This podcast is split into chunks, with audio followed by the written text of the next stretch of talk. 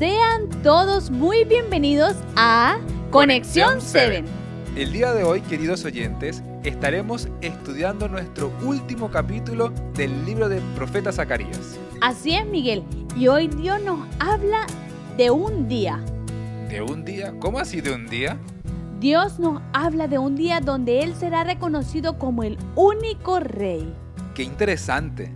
¿Y qué versículo describe lo que estás diciendo? Vayamos a leerlo en Zacarías 14:9. Ok, dice lo siguiente. Y el Eterno será rey sobre toda la tierra. En aquel día el Señor será uno y uno su nombre. En este versículo nos encontramos lo que te había mencionado anteriormente, el anuncio de que Dios sería el rey sobre toda la tierra. ¿Y cuándo sucederá esto, Laura? Esto sucederá cuando se cumpla lo anunciado por Daniel 7:14, cuando a Jesús el Cristo se ha dado el dominio y el poder de todo lo que existe. ¿Esto nos quiere decir entonces que estamos hablando después de que venga Cristo? Exacto, Miguel. Dios nos está hablando cuando ya el mal no exista más, cuando ya estemos en la tierra nueva. Qué lindo de verdad esta esperanza que podemos encontrar en este último capítulo. Así es, este último capítulo nos llena de esperanza y también nos lleva a reflexionar si realmente nos estamos preparando para disfrutar de las múltiples bendiciones. Qué lindo.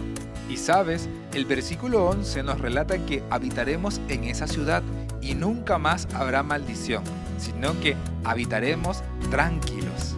Así mismo es, tal y como Dios quería que fuera al principio, antes de que el pecado corrompiera todo.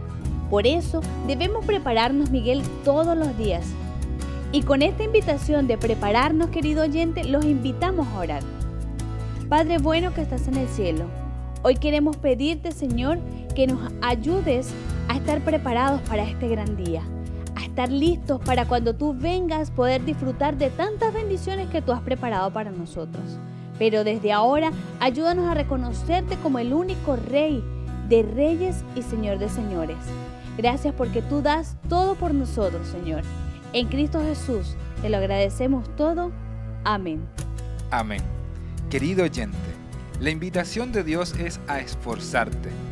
Sé valiente, lucha para poder recibir esas bendiciones de una tierra nueva, donde el dolor ni el llanto existirán más. Te invitamos para el día de mañana a un nuevo podcast de Conexión 7. Dios te bendiga.